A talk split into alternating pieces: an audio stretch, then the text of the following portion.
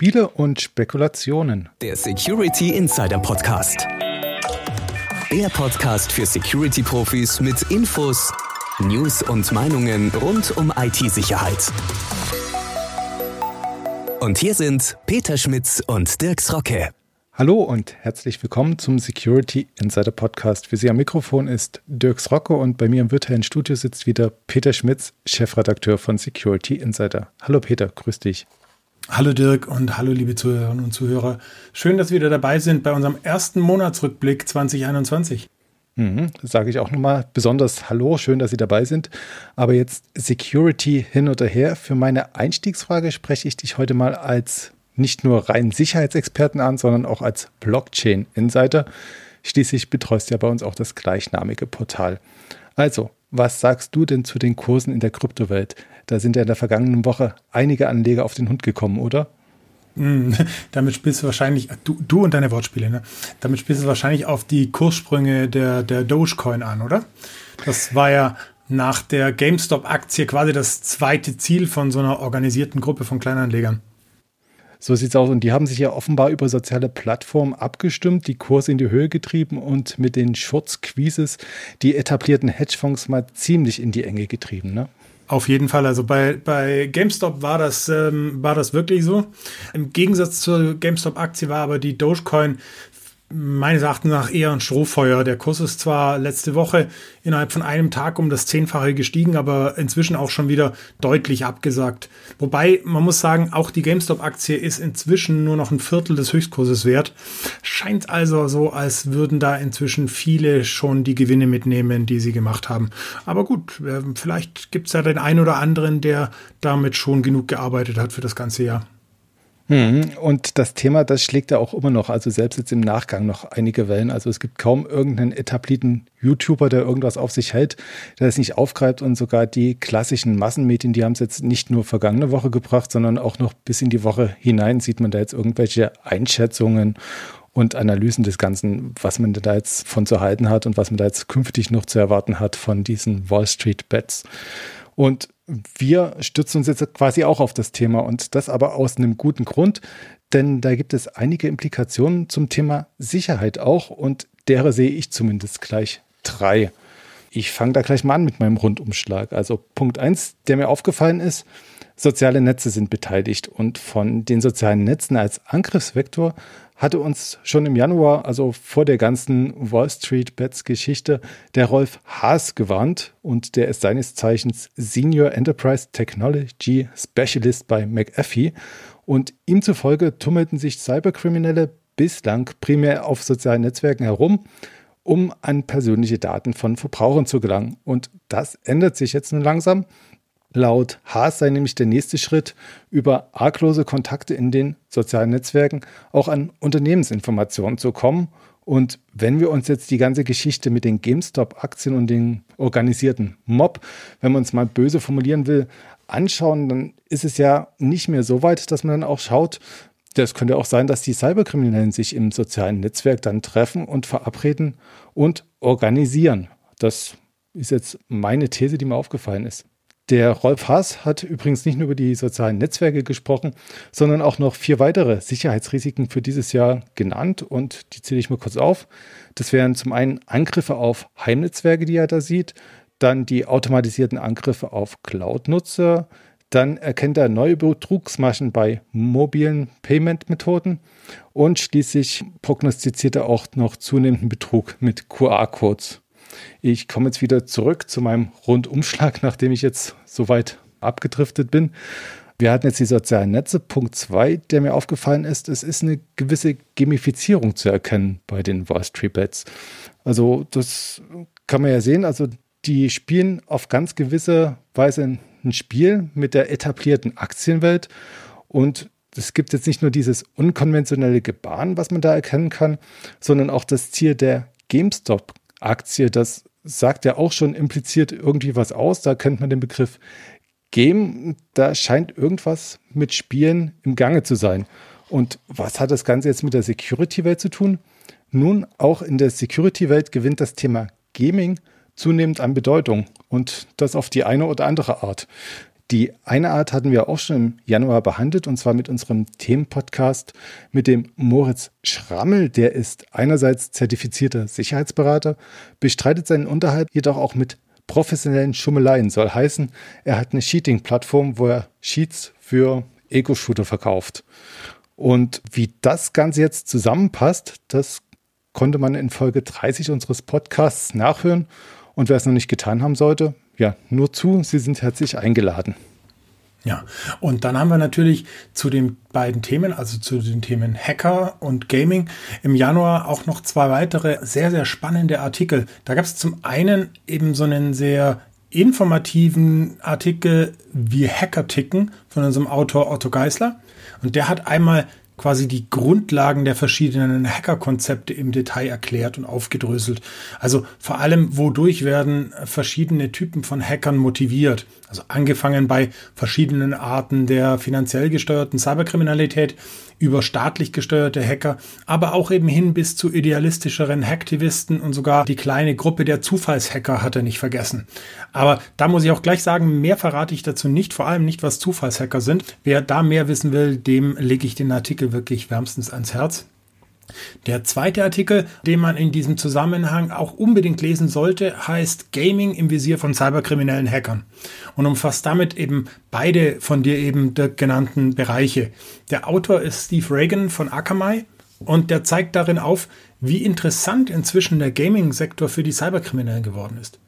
Das ist so, Spieler sind inzwischen bereit, sehr, sehr viel Geld für ihr Hobby auszugeben. Nicht nur für die Spiele selbst, sondern vor allem auch für digitale Währungen und Objekte innerhalb der Spiele.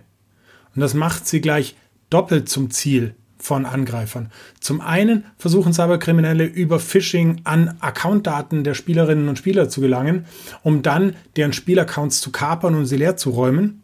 Zum anderen sind es aber eben auch ganz klassisch die Kreditkartendaten von zahlungswilligen Spielern, die die Cyberkriminellen über Phishing versuchen zu ergaunern. Aber neben den Spielern sind es eben gerade bei Online-Spielen auch zunehmend die Spieleanbieter, die im Ziel der Hacker stehen. Gaming ist inzwischen zum Beispiel das größte Ziel für DDoS-Angriffe aller Branchen. Und der Autor lässt äh, die Gamer aber mit diesen düsteren Informationen nicht allein, sondern betont, wie wichtig es ist, selbst Vorsichtsmaßnahmen zu treffen. Er empfiehlt also zum Beispiel auch oder gerade bei Spielen dringend den Einsatz von Zwei-Faktor-Authentifizierung, wo es möglich ist. Es ist klar, auch der Schutz ist durch Angreifer umgehbar, das wissen wir alle. Aber ein Schutz ist immer besser als kein Schutz. Das mhm. ist wie die Geschichte mit dem Bär und den zwei Wanderern. Äh, man muss nicht schneller laufen als der Bär, man muss nur schneller laufen als der zweite Wanderer. Das war jetzt makaber. Jetzt sind wir aber ziemlich weit in die Welt abgedriftet von unseren Wall Street Bets. Ich bin aber noch einen dritten Punkt schuldig, der mir aufgefallen ist. Und zwar wäre das der Kontext Freiheitszensur und fragwürdige Einschränkungen, die man da auch ganz gut ablesen bzw. rein interpretieren könnte. Die Aktionen der Wall Street Bets sind ja auch nicht ohne Gegenwehr geblieben. Also man sah das bei den Broker-Apps wie Robinhood. Die haben da zum Beispiel den Handel mit Wertpapieren eingeschränkt, aber auch die Discord-Server von den Wall Street Bets wurden Medienberichten zufolge abgeschaltet. Und da wird jetzt nicht darauf verwiesen, dass das Bösentrolle sind, die den Markt manipulieren, sondern ganz einfach mal wieder dieses Totschlagargument Hassrede hervorgezerrt. Und ein persönlich fühle ich mich da natürlich jetzt auch wieder ein bisschen bestätigt, weil ich hatte ja schon in unserem Jahresrückblick gesagt, dass ich das Wort Hate Speech zu einem der Totschlagargumente zähle, wenn es mal wieder darum geht, Freiheitsrechte einzuschränken oder Verschlüsselungstechnologien aufzuweichen. Und Verschlüsselungstechnologien hatten wir im Januar auch wieder. Und zwar haben wir da das Thema Ende-zu-Ende-Verschlüsselung weitergesponnen, beziehungsweise den Angriff darauf, die Begehrlichkeiten, dass man das, die Technik ein bisschen aufweichen will für die Ermittlungsbehörden. Wir hatten da gleich zwei interessante Artikel von Tresorit, CEO und Mitgründer Istvan Lahm. Er hat zum einen erzählt, warum er Ende-zu-Ende-Verschlüsselung für eine absolute Pflichtveranstaltung in der Cloud hält. Also warum das absolut unabdingbar ist, dass man seine Daten da tatsächlich echt Ende-zu-Ende verschlüsselt. Und dann hat er dem Ganzen noch ein Plädoyer hinzugefügt, indem er sich explizit gegen die Förderung nach Krypto-Hintertüren ausspricht. Und dabei arbeitet er sich auch an einer besonderen Paradoxie ab, nämlich während die Verschlüsselung an der einen Stelle aufgeweicht werden soll, wir kritisieren es jetzt die ganze Zeit, werde sie an der anderen Stelle zugleich von der Politik zur Einhaltung der DSGVO empfohlen. Und nachdem wir jetzt die Cloud mit der Ende-zu-Ende-Verschlüsselung schon schwer gestreift haben, hätten wir noch einen Überblick zur Sicherheit in der Cloud, denn da gab es ja auch noch einige Betrachtungen und Tipps bei uns auf dem Portal. Ja, da hast du recht. Da fällt mir spontan als erstes der Ransomware Resilience Report 2020 von Veritas ein. Und im zugehörigen Artikel auf Security Insider äh, wurde anhand von diesen Studienergebnissen versucht, eine Korrelation zwischen Multicloud-Umgebungen und der Anfälligkeit gegenüber Ransomware herzustellen. Spannend fand ich dabei Zahlen wie zum Beispiel, dass 43 Prozent der Unternehmen weltweit, die mit weniger als fünf Cloud-Service-Providern zusammenarbeiten, innerhalb von 24 Stunden nach dem Ransomware-Angriff wieder einsatzbereit waren. Bei Unternehmen mit mehr als 20 Clouds im Einsatz lag dieser Anteil nur bei 18 Prozent. Oder 39 Prozent der Unternehmen mit mehr als 20 Clouds waren erst nach fünf bis zehn Tagen wieder einsatzbereit. Von den Firmen mit weniger als fünf Clouds brauchten nur 16 Prozent so viel Zeit. Schade finde ich da nur, dass hier nicht auch die Unternehmensgrößen betrachtet wurden, da die ja durchaus auch einen Einfluss auf diese Zahlen haben. Aber dass es wohl offensichtlich Probleme gibt, wenn Ransomware Unternehmen trifft, die viele Cloud-Dienste nutzen, zeigt die folgende Zahl, nämlich laut der Studie gelingt es 44 Prozent der Firmen weltweit, die weniger als fünf Cloud-Services nutzen, nach einem Ransomware-Fall mindestens 90 Prozent der betroffenen Daten wiederherzustellen. Von den Unternehmen mit mehr als 20 Clouds können das aber nur 40 Prozent der Firmen. Das heißt, offensichtlich gibt es eine Korrelation, wie genau die aussieht und was man da tun muss, außer noch mehr auf Datensicherheit zu achten, je mehr man offensichtlich äh, Cloud-Dienste nutzt. Ähm, das ist ein bisschen sketchy, von daher da ähm, müsste man sich noch ein bisschen genauer den, den Report anschauen und die Zahlen, die da zugrunde liegen. Aber dass die Sicherheit bei der Cloud-Nutzung manchmal auf der Strecke bleibt, das hat auch ein anderer Report gezeigt. Und zwar der Orca Security 2020 State of Virtual Appliances Security Report. Furchtbar langes Wort. Ähm, der kam nämlich zu dem Ergebnis, dass viele virtuelle Appliances mit bekannten und leicht ausnutzbaren Schwachstellen in den Vertrieb kommen. Und das ist natürlich schon eine krasse Sache, wenn man sich überlegt, ne, als Kunde erwartet man ja schon, dass eine virtuelle Appliance, die ich also von einem Hersteller, eine Security Appliance, die ich in der Cloud betreibe, frei von Sicherheitsrisiken sind.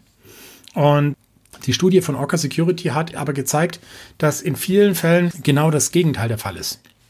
Du sagst tatsächlich, ähm, die haben jetzt nicht nur die Fehler, wenn die im Betrieb sind, sondern die haben die Fehler schon, wenn die in den Vertrieb kommen, also wenn ich die mir frisch hinstelle. Genau, also Forscher von Orca Security haben 17 kritische Schwachstellen in virtuellen Appliances aufgespürt, die zu schweren Problemen führen können. Darunter zum Beispiel, dürften dir beide auch was sagen, Eternal Blue und Heartbleed. Beides Fehler, die in zum Zeitpunkt des Tests aktuell verkauften Virtual Appliances zu finden waren. Positive daran ist, dass die Forscher die Hersteller der getesteten Appliance über die Ergebnisse informiert hatten und viele, darunter eben wirklich auch große Namen wie Dell, Oracle, Splunk, IBM, Kaspersky, Qualys und Cloudflare die Fehler entweder sehr schnell behoben haben oder die Produkte wirklich komplett aus dem Vertrieb genommen haben. Also von daher ist es wirklich lobenswert, wenn solche Firmen da mal einen Blick drauf werfen, denn man sieht, solche Sicherheitslücken fallen nicht nur den mittelständischen Unternehmen in Deutschland oft mal durchs Netz, sondern offensichtlich fällt das auch großen Security- oder großen Softwareherstellern gehen solche Sicherheitslücken durchs Netz. Mhm. Ja, ein ziemliches Risiko. Also Heartbleed ist jetzt schon ein ziemliches Weitchen her, dass das immer noch aktuell sein sollte in den Geräten. Ne? Ja, das ist es wohl. Aber wie gesagt, man, man sieht ja daran, wenn die Appliances aus dem Programm genommen werden, dann sind das halt potenziell Appliances, wo die Images vielleicht vor ein paar Jahren erzeugt wurden und seitdem halt nicht mehr geändert wurden. Ja? Hm. Man kann jetzt auch dazu natürlich sagen, eigentlich sollte es sich natürlich auch von selbst verstehen, dass ein äh, Benutzer, der also eine solche virtuelle Appliance kauft, das als erstes äh, sicherstellt, dass alle Komponenten der Appliance auf dem neuesten Stand sind. Also sprich einfach mal ein Update fährt. Aber ja, wie gesagt, es geht natürlich beiden Seiten immer sowas durch. Wobei so ein Appliance klingt jetzt auch immer so nach einem Rundum-Sorglos-Paket, stellt man sich hin. Genau. Wird schon funktionieren, ne? Genau. Und am Ende ja. holt man sich dann vielleicht das größere Risiko ins Haus als das, was man dann flickt. Ja. Apropos hohes Risiko, wenn wir in der Vergangenheit über Datenlecks und Sicherheitslücken in der Cloud berichtet haben, dann war ja eigentlich nie so ein AWS-Bucket weit weg. Ne? Würdest du mir da zustimmen? da hast du wohl recht, ja. Das ist, äh, das ist so einer der, ähm, einer der äh, immer wiederkehrenden Fälle von, ach, hoppla, das war ja irgendwo ungesichert. Das ist ungefähr so wie die Elasticsearch ähm, äh, Server, die, die irgendwo ungesichert gefunden werden. Das und die S3 Buckets. Da muss man jetzt aber nicht unbedingt dem Anbieter einen Strick draus drehen, sondern da kann man auch selber was gegen tun. Und was man dagegen tun kann, das haben wir jetzt mal einen Experten bei uns beschreiben lassen.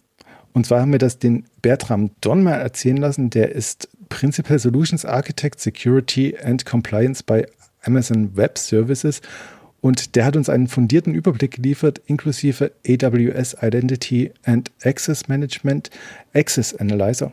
Das sind ziemlich lange Wörter, aber der Blick darauf lohnt sich, denn in dem Text geht es nicht nur um das übliche Mantra der geteilten Verantwortung. Also das kennt man natürlich. Amazon ist für die Infrastruktur verantwortlich und die Nutzer sind dafür verantwortlich, was damit passiert.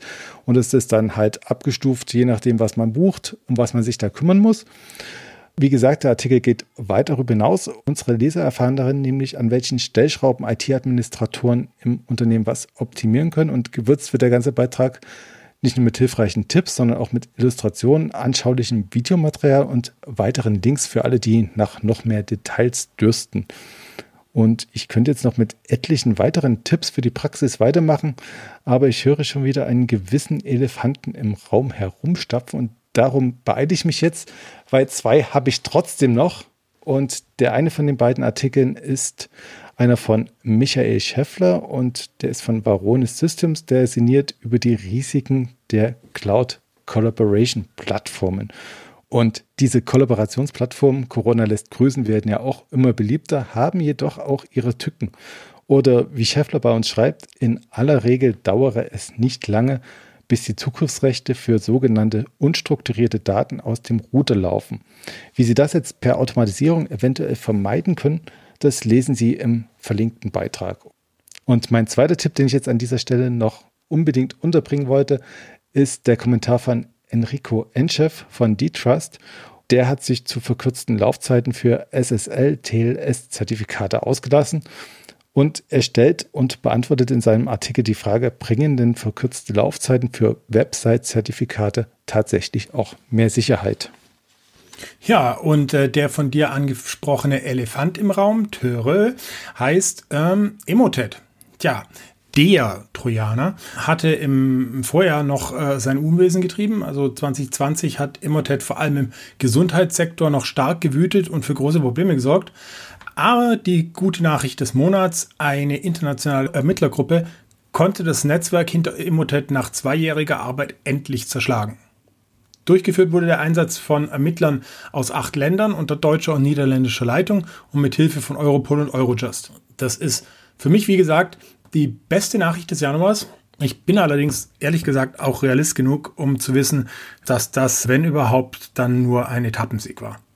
Da bist du nicht der Einzige, der das denkt. Wir haben nämlich schon die erste Pressemitteilung bekommen und zwar von NTT, dem IT-Dienstleister, und darin schreibt Sebastian Ganschow, der Erfolg also jetzt der Erfolg, dass Emotet ausgemerzt wurde, dürfte kein Anlass dafür sein, dass Unternehmen ihre Sicherheitsbemühungen jetzt schleifen lassen, denn das Emotet-Ende ist bestenfalls eine kleine und kurzfristige Beruhigung einer sich stetig verschärfenden Bedrohungslage. Zum einen kommt es für die Strafverfolger nun darauf an, auch die Hintermänner zu ermitteln und aus dem Verkehr zu ziehen, damit sie ihre Fähigkeiten und Ressourcen nicht in eine neue Malware stecken. Also das klingt eher düster als zuversichtlich. Kurzer Etappensieg, aber vorsichtig bleiben.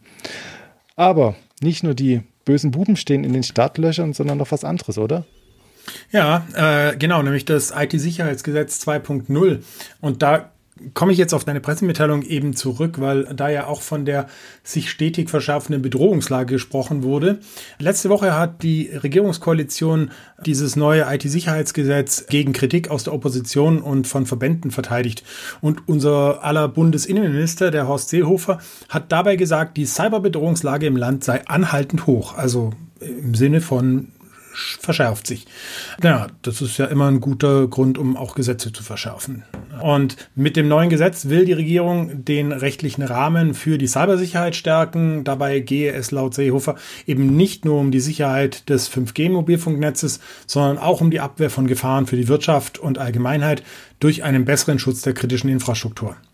Und ja, das IT-Sicherheitsgesetz 2.0 sieht eine Stärkung des Bundesamts für Sicherheit in der Informationstechnik vor. Das Amt soll personell aufgestockt werden und erhält weitreichende neue Kompetenzen. Zum Beispiel kann das BSI künftig den Bundesbehörden Mindeststandards zum Schutz der IT-Systeme vorschreiben und deren Einhaltung auch kontrollieren. Betreiber kritischer Infrastrukturen werden verpflichtet, Systeme zur Angriffserkennung einzusetzen. Und das Gesetz sieht auch die Einführung eines einheitlichen IT-Sicherheitskennzeichens für Produkte vor, das das BSI vergeben soll. Dies stärke nach Seehofer eben auch den Verbraucherschutz im Bereich IT-Sicherheit. Und naja, man muss sagen, klingt jetzt grundsätzlich gar nicht so übel, finde ich. Aber ob die Regelungen wirklich helfen und ob das BSI hier auch wirklich der beste Kandidat ist, um der Industrie Sicherheitsvorgaben zu machen, während mit dem CITES eine andere Regierungsstelle daran arbeitet, Schwachstellen für deutsche Sicherheitsdienste zu finden, das weiß ich eben nicht so genau. Mhm. Und du hast auch die kritischen Infrastrukturen angesprochen. Da hatten wir jetzt unsere Serie zu den Kritisbranchen fast abgeschlossen im Januar. Und zwar ging es um die IT-Sicherheit in der Energiewirtschaft. Ist denn das Ganze, was wir da geschrieben haben, jetzt obsolet mit diesem IT-Sicherheitsgesetz 2.0 oder gilt das immer noch? Hm. Warum sollte das obsolet sein? Für die Unternehmen in kritischen Infrastrukturen ändert sich ja nichts. Da werden die Regelungen eher etwas verschärft. Das eigentlich Spannende ist dabei doch, dass jetzt eben auch Unternehmen außerhalb der kritischen Infrastrukturen genauso behandelt werden sollen, wenn sie eine entsprechend große wirtschaftliche Bedeutung für Deutschland haben. Also, na, keine Ahnung, ich nehme mal an einen VW-Konzern oder irgendeinen großen Automobilzulieferer. Der ist zwar jetzt vielleicht nicht in der kritischen Infrastruktur, aber wenn der entsprechend viele Arbeitsplätze stellt, dann können für den mit dem neuen Sicherheitsgesetz unter Umständen die gleichen Regelungen gelten. Da haben wir jetzt unsere Zielgruppe ganz einfach noch ein bisschen erhöht, können wir sagen, danke, liebe Regierung, dass ihr dran arbeitet und uns ein bisschen mehr Leser verschafft, oder? Weil wenn es immer noch aktuell ist und dann für weitere Branchen gelten sollte, dann freuen wir uns natürlich.